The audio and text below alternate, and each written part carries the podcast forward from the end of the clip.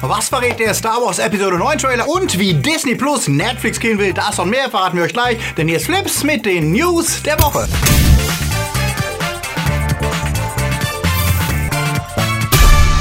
Die Themen der Woche ist Episode 9 der letzte Star Wars Kinofilm, Avengers Stars mit Fake-Film, Hellboy geht zur Hölle, Star Wars Celebration Special, Tor macht weiter und Vader in VR. Flips wird im April unterstützt von unseren Flips Guardians. Toni Barth, Fabio Mattenberger, Pascal André Heimlicher, Anja Scholz, Onno Dreipolz, Dominik Richter, Silko Pillasch, JFK Faker, Sterntor 1, Derby, Akoya, Daniel Schuh, Sepp Kerschbaumer, Dark System, Alter I und Wir, Marc-André Schreiber, Christi, Luca Kamens, Kaveni Veggi, Bert Waslöper und T-Unit CB. Ein großer Dank geht auch an unsere Flips Junior Guardians. Vielen Dank für euren Support. Wenn euch unsere Filmnews gefallen, denkt daran, unseren Kanal zu abonnieren. Und für News unter der Woche folgt uns auf Twitter, Facebook oder Instagram. Flips wird auch diese Woche wieder unterstützt von Sky Ticket. Ich hibbel ja schon ungeduldig auf die neue Staffel Game of Thrones entgegen. Ab morgen, dem 15. April, geht's endlich weiter. Das große Finale kommt und oh mein Gott, wer wird leben, wer wird sterben? Wenn ihr allen Spoilern entgehen wollt, dann guckt ihr auch sofort, wenn die neue Staffel startet mit Sky Ticket. Dort gibt's schon ab 3 Uhr morgens die neuen Folgen in deutscher Synchro. Wenn ihr euch jetzt Sky Ticket holt, zahlt ihr nur 4,99 im ersten Monat und könnt dort obendrein auch alle bisherigen Staffeln schauen. Und das, wo ihr wollt. Am Smart TV, Desktop, Smartphone, Tablets oder Gamekonsolen. Das Angebot für den halben Preis für den ersten Monat endet allerdings schon am 17.04. Also wer schnell ist, spart Kohle und natürlich ist Sky Ticket weiterhin monatlich kündbar. Den Link zum Angebot findet ihr in der Beschreibung. Also Drachen gesattelt und Abflug nach Westeros. Bis zum Start lag ja ein Embargo auf den Kritiken zum Reboot von Hellboy und eigentlich gibt es dafür immer nur zwei mögliche Gründe. Entweder das Studio will mögliche Spoiler vermeiden, wie das bei Endgame oder Star Wars der Fall ist, aber selbst da sind die Embargos nicht so knapp gewesen. Oder der Verleiher fürchtet, dass er eine Gurke am Start hat und will die negative Mundpropaganda minimieren. Bei Hellboy ließen schon die Trailer letzteres ahnen und nachdem der Film jetzt gestartet ist, bestätigt sich die Befürchtungen. Hellboy ist mies. Nur 15% aller Kritiker mochten ihn, was sich auch in der Bewertung von 3,5 Punkten im Schnitt abzeichnet. Und auch wenn der Zuschauerscore scheinbar besser aussieht mit 66%, ein Blick auf CinemaScore, die die Zuschauer immer direkt nach dem Kinobesuch befragen, zeigt die desaströse Note C, was erkennen lässt, auch die Zuschauer waren wenig angetan von der neuen Version des Roten Riesen, der zwar viel sinnlose Gewalt zeigt, aber seine konfuse Story und fehlende visuelle Größe mit ihr nicht wettmachen kann. Und auch an der Kinokasse wird er vermutlich keine Chance haben, sich gegen Friedhof der Kuscheltiere und Shazam durchzusetzen, der ja weltweit bereits rund 200 Millionen eingespielt hat und damit als Erfolg gewertet werden kann. Habt ihr Hellboy gesehen und wenn ja, was ist eure Meinung dazu? Lasst sie uns wissen. Schlechte Kritiken alleine sind ja noch kein Grund, keine Fortsetzung zu drehen. Das beweist überraschend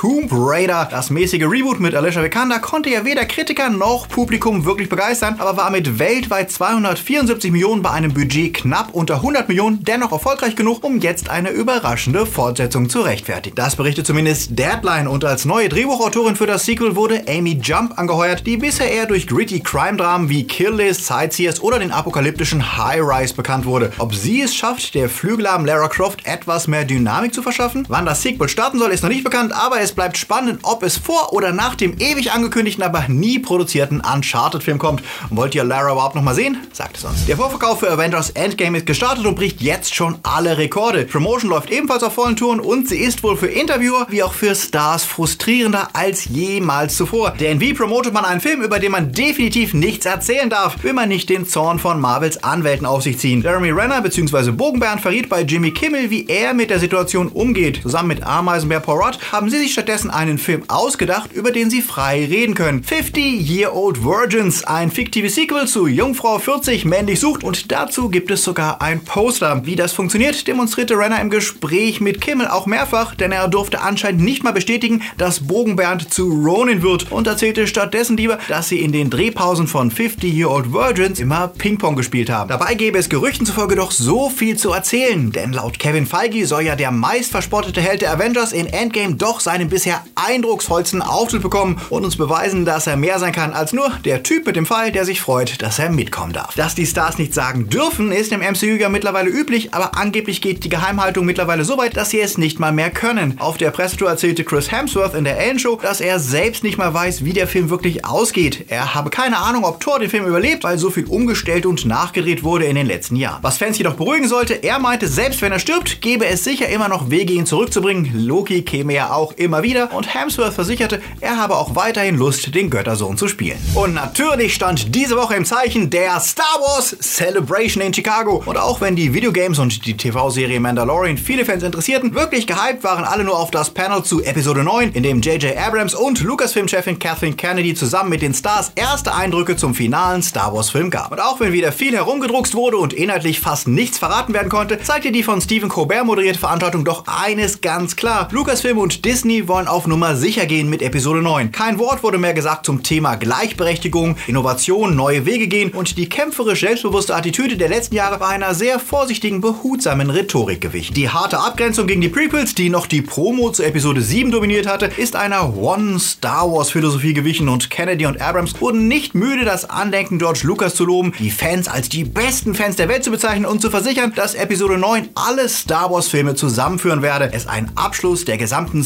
Skywalker-Saga sei, was ausdrücklich die Prequels mit einschließt, die in den vergangenen Jahren ja eher stiefmütterlich behandelt worden waren. Der Shitstorm nach Episode 8 und dem Flop von Solo hat merkliche Spuren hinterlassen und das Motto schien keine Experimente mehr. Selbst Poe-Darsteller Oscar Isaac wagte kaum auf die Frage zu antworten, ob denn Poe oder Han Solo der bessere Pilot seien und redete sich diplomatisch raus, keiner könne den Falcon wie Han fliegen, aber Poe wäre besser mit verschiedenen Raumschiffen. Die Erneuerung von Star Wars kann damit als gescheitert betrachtet werden, was auch der Trailer untermauerte. In ihm beschwört Luke die Tradition der Jedi. Wir sehen Rey auf einem Wüstenplaneten einen TIE Fighter bekämpfen mit Lukes altem Lichtschwert, das ja eigentlich in Episode 8 zerstört wurde. Kylo Ren kämpft anscheinend gegen die First Order und das ohne seine Maske, die in Episode 8 ja ebenfalls dran glauben musste. Aber wir sehen, dass ein paar haarige Pfoten sie reparieren, die wohl nicht äh, zu Kylo gehören oder dazu gibt's kurze Aufnahmen von Finn und Poe Together Again und BB-8 mit seinem neuen Kumpel Dio, der aussieht wie ein Megafon auf einem Einrad und dessen Live-Auftritt auf der Celebration das Publikum relativ kalt zu lassen schien, verglichen mit dem Hype, den BB-8 bei seinem ersten Auftritten damals auslöste. Das Grundthema Nostalgie wurde dann weitergeführt mit Billy D. Williams als Lando Calrissian, der abermals am Steuer des Millennium Falcon sitzt und C3PO wird wohl wieder eine größere Rolle haben, was das ausführliche Interview mit Anthony Daniels andeutete, der seine Memoiren auf der Celebration vorstellt und der sich zuvor in Interviews beschwert hatte, dass C3PO in Episode 7 und 8 kaum vorkam. Noch mehr Nostalgie wird getriggert, wenn wir die Medaille sehen, die Leia, Luke und Han am Ende von Episode 4 verliehen hat. Oder ist das eine neue Medaille, die jemand anderes bekommt? Und dann kam natürlich der Tränendrüsenmoment,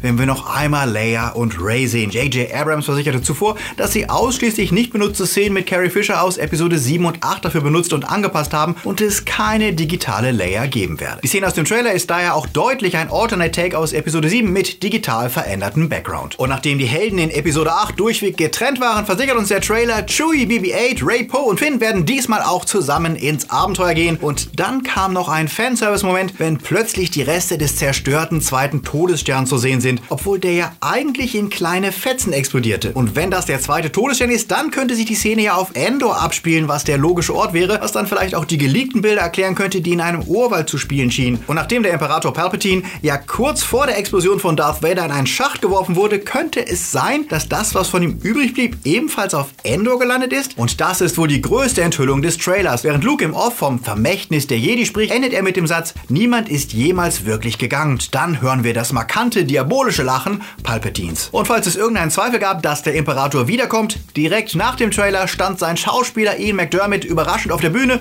und sagte mit Palpatines Stimme, Roll it again. Woraufhin der Trailer nochmal zu sehen war. Das war tatsächlich eine gelungene Überraschung, die auch nicht vorher geleakt war und ein cleverer Schachzug, den Fans zu versichern, ihr bekommt wieder das, was ihr wollt, mit einer Figur, die in sechs Filmen etabliert wurde. Keine Experimente mehr. Und falls das nicht genug war, der Titel The Rise of Skywalker hämmerte diese Botschaft nochmal ein und sollte natürlich die Fans beruhigen, die im letzten Film einen Pflaumenschutz bekamen, als Kylo enthüllte, dass Rey kein Skywalker sei. J.J. Abrams äußerte sich im Interview danach natürlich nicht genau dazu, wer jetzt mit dem Skywalker im Titel gemeint sei. Ob es vielleicht Kylo ist, Ray oder Besenjunge aus Episode 8. Okay, der wird's wohl definitiv nicht sein. Was ist eigentlich mit Luke, der ja vorkommen soll, aber bis auf seine Stimme abwesend ist im Teaser? Ist er ein Machtgeist oder lebt er vielleicht doch wieder? Zwischen den Zeilen gab Abrams ja deutlich zu verstehen, dass wir damit rechnen können, dass einiges aus Episode 8 zurückgenommen wird. Ebenfalls bezeichnend war, dass es zwar ein Bekenntnis zur Rose-Darstellerin Kelly Mary Tran gab, man sich aber dennoch bemüht zeigte, sie möglichst schnell abzuhandeln und nicht weiter zu erwähnen. Auch John Boyega und Daisy Ridley legten mehr Fokus auf die mögliche Beziehung zwischen Finn und Ray als auf Rose Liebe zu Finn. Ja, und sogar äh, die Poe-Finn-Romanze wurde mehr erwähnt als äh, Rose. Das ganze Panel verströmte eine, tun wir doch so, als wäre Episode 8 nie passiert. Und tatsächlich wäre Schadensbegrenzung auch ein guter Titel für den Film gewesen. Das Netz frotzelte dann auch, bedeutet Rise of the Skywalker, dass Anakin doch noch den High Ground bekommt, beziehungsweise deutlich über den anderen steht, wie es wohl Synchronbuchautoren sagen würden. Was wir jetzt erwarten können, ist wohl ein Film, der versuchen wird, es allen recht zu machen und nicht anzuecken und mit dem Fans der Originale wie der Prequels gut leben können um die Star Wars Marke wieder zu restaurieren. Bis Dezember können Fans jetzt also spekulieren, wie das passieren soll, wie allen bisherigen Figuren und Entwicklungen ein würdiges Ende bereitet wird und natürlich wie Palpatine zurückkehren wird. Eine Rückkehr als Machtgeist ist ja eigentlich ausgeschlossen, denn nach dem neuen Kanon können nur Jedi-Meister Force Ghosts werden, denn Sith können nie die Einheit mit der Macht erreichen, die nötig ist, um den Tod zu überleben, was auch Pablo Hidalgo auf Twitter bestätigte. Der alte Kanon sah das ja noch etwas entspannter, da gab es durchaus Sith-Geister, aber wenn Palpatine kein Geist ist, hat er dann dann etwa verletzt in den Trümmern des Todessterns überlebt oder erscheint er nur als Vision im Film? Wir haben ja eine Idee, wie er wiederkommen könnte. Au, ja. Aber warten wir mal die nächsten Trailer ab und die Enthüllungen des deutschen Titels. Wie wird der wohl lauten? Nachdem ja schon die letzten Jedi ein ziemlicher Griff ins Klo war, nachdem klar war, dass es eigentlich der letzte Jedi hätte heißen müssen. Bekommen wir Skywalkers Aufstieg? Aufstieg der Skywalkers oder doch einfach es gibt Rice Baby. Was haltet ihr vom Trailer? Sagt es uns in den Kommentaren. Serien. Disney Plus war das große Thema der letzten zwei Jahre und der Grund, warum Netflix und Disney sich im Krieg befinden und bald keine Filme des Mauskonzerns mehr bei Netflix zu finden sein werden. Diese Woche wurde der genaue Starttermin bekannt gegeben. Disney Plus startet in den USA am 12. November und soll bis 2021 weltweit verfügbar sein. Was bedeutet, in Deutschland müssen wir noch etwas länger warten. Und wie angekündigt wird der Preis unter dem von Netflix Netflix liegen mit 70 Dollar im Jahr oder 7 Dollar im Monat. Dafür kriegt ihr Disneys Zeichentrickfilmklassiker, alle Pixar-Filme, Captain Marvel und alle folgenden MCU-Filme, Star Wars 1 bis 6, Filme wie Pirates of the Caribbean, Mary Poppins und haufenweise Disney Channel-Shows wie Hannah Montana. Nicht schlecht, aber auch nicht spektakulär, weswegen Disney hofft, dass seine exklusiven Serien das Publikum überzeugen werden. Star Wars kommt mit The Mandalorian und der Rogue One Prequel-Serie mit Diego Luna und es gibt eine neue Staffel Clone Wars. Marvel bringt euch Serien mit Loki und eine mit mit Scarlet Witch und laut Variety auch mit Bogenbernd. Pixar produziert eine Monster AG-Serie mit den Originalsprechern, High School Musical kommt als Serie zurück und es wird eigens produzierte Remakes von Klassikern wie Susi und Strolch und Die Hexe und der Zauberer geben. Als Ersatz für Netflix wird das vermutlich den wenigsten reichen, weil es keinerlei explizit erwachsene Inhalte geben wird und alles höchstens FSK 12 bzw. PG-13 sein darf. Aber für Fans ist dennoch genug Verlocknis dabei, dass sie versucht sein können, es zusätzlich zu abonnieren. Und sie haben die Latte ziemlich hochgelegt für Warner Streaming Dienst, der ja auch noch kommen soll soll. Was denkt ihr über das Angebot? Sagt es uns da unten. Disney Plus könnte übrigens bald der einzige Ort sein, an dem Fans noch Neues von Star Wars zu sehen bekommen. Denn gegenüber Bloomberg verriet Disney-Boss Bob Iger, dass es nach Episode 9 erstmal keine weiteren Kinofilme mehr geben werde. Es seien zwar Filme in Entwicklung, aber konkret in Produktion sei nichts. Es werde eine Kinopause geben nach The Rise of Skywalker. Der Fokus verschiebt sich damit auf die Eigenproduktion auf Disney Plus und sind auch als Zeichen dafür zu werten, dass Disney weiß, wie beschädigt der Franchise derzeit ist. Nach dem Solo-Flop und der Episode 8 Kontroverse haben sie sich verabschiedet von den Plänen, jedes Jahr einen neuen Star Wars Film herauszubringen, denn das, was bei Marvel problemlos möglich scheint, ist für Star Wars derzeit ein Risiko. Es scheint so, als wollten sie die Marke erstmal im Fernsehen mit niedrigem finanziellen Risiko wieder etablieren und die Fanbase neu begeistern, ehe es dann auch im Kino weitergeht, vielleicht sogar mit Figuren, die in einer Serie schon die Zuschauer begeistern konnten. Dieses Reset, wie Alga es nennt, scheint dringend nötig, denn selbst der wahrscheinliche Erfolg von Episode 9 tröstet Disney kaum darüber hinweg, dass die extrem wichtigen Merchandise-Einnahmen von Star Wars seit Jahren rückläufig rückläufig sind. Und sie sind langfristig sogar ausschlaggebender für den Franchise als die Einspielergebnisse im Kino. Und in Zeiten, in denen selbst Mark Hamill eine Star Wars Übersättigung beklagt, ist es wohl Zeit für eine Pause. Was denkt ihr darüber? Wollt ihr weniger Star Wars? Schreibt es in die Kommentare. Wie kann es anders sein? Auch die Game News stehen diese Woche im Zeichen des Krieg der Sterne. Und damit meinen wir nicht mal das Easter Egg, das der Twitter-User Nibble im Trailer zu Episode 9 gefunden hat und in dem wir sehen, dass Poe Dameron im Film ziemlich genau aussieht wie Nate Drake aus der Uncharted-Serie. Nein, das, worauf alle hingefiebert haben, war Star Wars Jedi Fallen Order. Und die Frage, was ist das überhaupt für ein Spiel? Denn in der Vergangenheit hatte sich EA viel Sympathien verscherzt durch ihren totalen Fokus auf Games as Service, Multiplayer Online und Lootboxen. Und nach dem Release von Anthem kam auch noch Kritik an der hauseigenen Engine Frostbite auf. Umso größer die Überraschung, dass Fallen Order tatsächlich ein Single-Player-Game sein wird, das obendrein auf die bewährte Unreal Engine setzt. Das Ganze wird sich auf eine Einzelkampagne konzentrieren, die nach den Prequels spielt. Das Release-Datum ist vermutlich der 15.11.2019. Ich bin sehr gespannt, endlich wieder als Einzelspieler ins Star Wars-Universum eintauchen zu können und die ersten Bilder sehen ja auch tatsächlich sehr interessant aus. Und für EA ist es die Chance, ihr angeschlagenes Image aufzupolieren und zu zeigen, dass sie tatsächlich mehr können als die immer gleichen Service-Shooter. Doch Fallen Order war nicht das einzige Spiel auf der Celebration. Lucasfilm und sein ILM X-Lab präsentierten ihr Oculus-exklusives VR-Game Vader Immortal. Und im Gegensatz zu den kurzen Proof-of-Concept-Projekten wie Trials on Tatooine handelt es sich diesmal wirklich um ein richtiges Spiel. Darin seid ihr ein Gefangener in Vaders Basis auf Mustafa, die wir aus Rogue One kennen. Zusammen mit einem Droiden und einigen Aliens versucht ihr zu fliehen und müsst euch mit Lichtschwert, Schleichen und Weltraumkämpfen in die Freiheit durchschlagen. Der Trailer sieht auf jeden Fall sehr interessant aus und wenn ihr eine der Oculus-Versionen habt, die unterstützt werden, ist das Ganze auf jeden Fall mal einen Blick wert. Und jetzt wird es bei all dem Star Wars dennoch Zeit für die Starts der Woche. Wenn du König wärst, The Kid Who Would Be King ist eine Neuauflage der König Artus Sage. Interessant daran, sie ist vom Regisseur des sehr coolen Attack the Block und der Sohn von Andy Serkis spielt die Hauptrolle, den jungen Alex, der auf der Flucht vor Schlägertypen plötzlich Excalibur, das magische Schwert findet und aus dem Stein ziehen kann. Und plötzlich ist sein graues Brexit-England obendrein noch in Gefahr von Morgana und deren untoten Horden überrannt zu werden und nur seine Freunde und Merlin helfen ihm dagegen anzukämpfen. Ich fand den Film wirklich klasse, er fühlt sich wie Shazam an, wie ein klassischer 80s Abenteuerfilm Film mit übernatürlichen Bedrohungen, Kids, die fluchen, streiten und alles andere als perfekt sind und echten Emotionen. Ich würde dem Film 7,5 Punkte geben. Die Kritiker mochten ihn ebenfalls und geben knappe 7 und auch beim Publikum kam er gut an. Also gönnt euch The Kid Who Would Be King. Und aus der Conjuring Factory kommt nach der Nonne ein weiterer Stangenwaren-Grusler. Loranas Fluch lässt diesmal eine Kindsmörderin Kinder jagen und das ist wieder mal Jumpscare-Grusel nach Schema F. Der landet bei der Kritik bei 5,5 Punkten im Schnitt. Wenn ihr wie immer aktuell bei allen News dabei sein wollt, dann folgt uns auf Instagram, wo es regelmäßig Live-Stories gibt und natürlich auf Twitter und Facebook.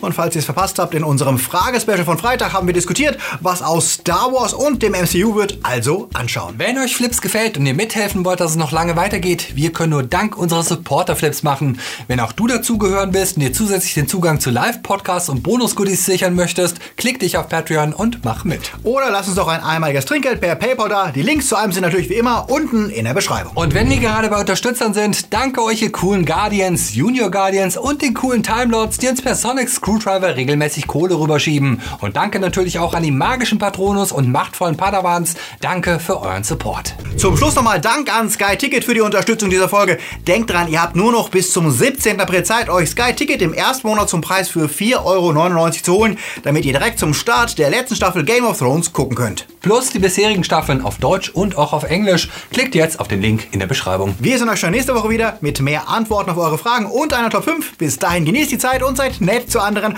auch wenn sie die Prequels oder Episode 8 mögen. Bis dahin läuft. läuft.